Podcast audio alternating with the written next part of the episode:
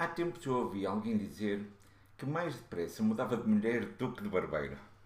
É um bocado estranho, eu sei, mas provavelmente é estranho para aqueles que ainda não encontraram o seu barbeiro. Isto porquê? Porque quando nós encontramos um barbeiro, ele deixa de ser o barbeiro e passa a ser um amigo, um confidente. Aliás, a barbearia, para mim e para muitas pessoas, acaba quase por ser um confessionário. Há algum tempo que a barbearia é assim como uma pequena igreja masculina onde se pode falar de tudo entre homens. Não é só um confessionário, é o último reduto de uma linguagem livre, sem fiscais e até sem autocensura. A ida ao barbeiro é um ritual que é inicialmente imposto por uma condição, que é o cabelo está a crescer, mas que depois acaba por se transformar num hábito agradável e até imprescindível. Alguns de nós chegaram a ter aquela experiência desastrosa em que o destino nos colocou num determinado instante com uma tesoura em frente ao espelho e nós olhar para o cabelo. Nem sempre há uma máquina para registrar aquele momento, mas garantidamente que quem passou por essa experiência tem memórias traumáticas de ver alguns cabelos espetados a sair pela frente da cabeça. O que acaba por acontecer é que, num momento da vida, a inexperiência aliada ao acesso a ferramentas de trabalho causou uma experiência desastrosa. Mas, continuando na nossa viagem, muitas vezes há uma altura em que nós vamos crescendo e que a nossa mesada já não dá para tudo. Quando estamos naquela fase da adolescência, o fim da, da adolescência, muitas vezes nós já começamos a ter algum dinheiro nosso, mas depois começamos a pensar em que é que eu vou gastar no dinheiro. Na altura pensava-se em vamos beber umas cervejitas, fumar uns cigarritos e muitas vezes os 10 euros do barbeiro iriam pagar meia dúzia de minis, pelo que a gente confiava a nossa cabeleira a um amigo que tinha a máquina lá em casa.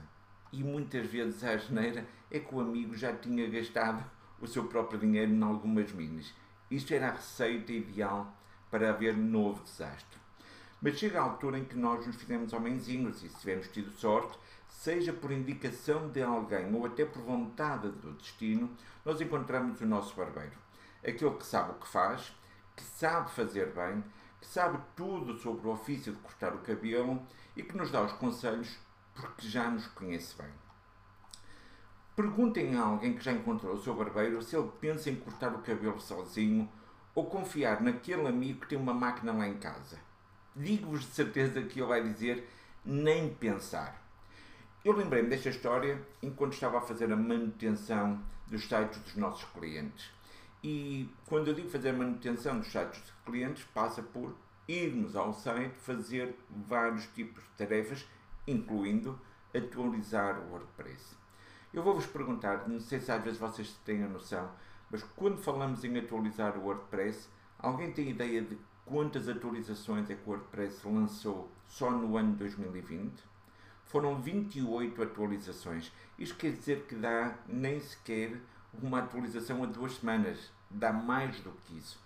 E então, muitas dessas atualizações acabam por implicar que em seguida vamos ter que ir atualizar temas, ter que atualizar plugins e por causa destas atividades, nós temos que visitar os sites dos nossos clientes pelo menos três vezes por semana. Na altura em que eu fazia a barba, posso-vos dizer que não fazia sequer a barba uma vez por semana e tinha que visitar o site de cliente três vezes por semana. Portanto, neste momento, há um ponto de situação em que nós temos que ver onde nos vamos colocar. Primeiro, muitas vezes nós pegamos e dizemos eu vou-me atrever a cortar o meu cabelo sozinho. E sim, este hábito de ir ao barbeiro com o Covid tem sido penalizado e por isso é que de vez em quando cortamos o cabelo sozinho. Nem sempre com os melhores resultados. Mas muitas vezes nós dizemos, em vez de fazer sozinho, vou pedir a um amigo para me cortar o cabelo. Há alguém que mora lá em casa pelo trabalho, pelo que faça o trabalho de cortar o cabelo. Também poderá não ficar tão bem quanto isso, mas poderá ficar melhor do que se for eu apenas a tentar cortar o meu cabelo. Mas há outros que preferem dizer eu vou confiar o meu cabelo não a mãos inexperientes, mas àquelas pessoas que sabem do ofício, que assumem a manutenção do site para fazer uma profissão disso. E para isso é que existem estes profissionais que podem tratar da manutenção de um site.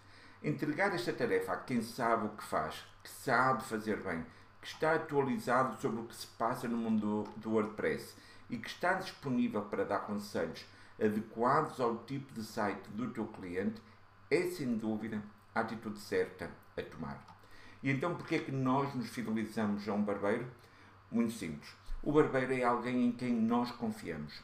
E por isso, quando eu vou ao barbeiro, eu digo ao Marco, é o do costume, Marco, faz o que tens a fazer. Da mesma maneira que os nossos clientes pegam e dizem, nós confiamos em vocês, façam o que têm a fazer. Este texto foi publicado há uns anos atrás no blog da Cactimédia.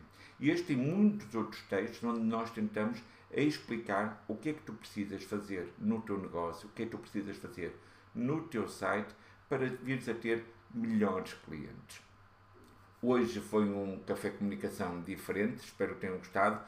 Por falar em café comunicação, todos os dias às 10 da manhã, eu e o José Freitas, ou eu, ora eu, ora o José Freitas, às 10 da manhã estamos aqui em direto para partilhar convosco algumas opiniões, algumas ideias, algumas dicas para que tu consigas ter melhores clientes no teu negócio. Até amanhã.